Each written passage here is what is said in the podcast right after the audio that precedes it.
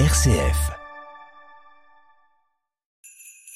RCF vous présente son calendrier de l'Avent sonore, Aventure de Noël. C'est la Saint-Nicolas, le 6. C'était le 25 décembre 2018 en Espagne. Parce que moi, j'étais au Maroc pendant 2015, depuis que j'ai eu mon bac. J'étais boursier.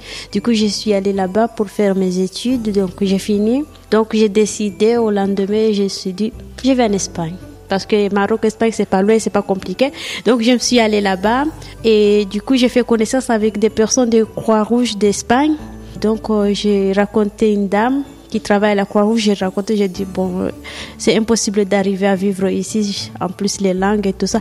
Elle m'a dit, mais tu as de la famille quelque part? J'ai dit, ouais, à Paris. Le jour de Noël, euh, on était beaucoup des Africains là-bas, des Sénégalais et tout.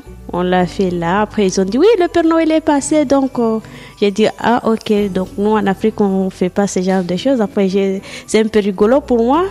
Et il y a la dame qui vient et dit, voilà, tiens, c'est ton billet. On t'a pris un billet, nous, la Croix-Rouge. Donc, tu pars à Paris pour aller vivre là-bas avec ta famille. Voilà, j'ai pleuré, j'ai rigolé.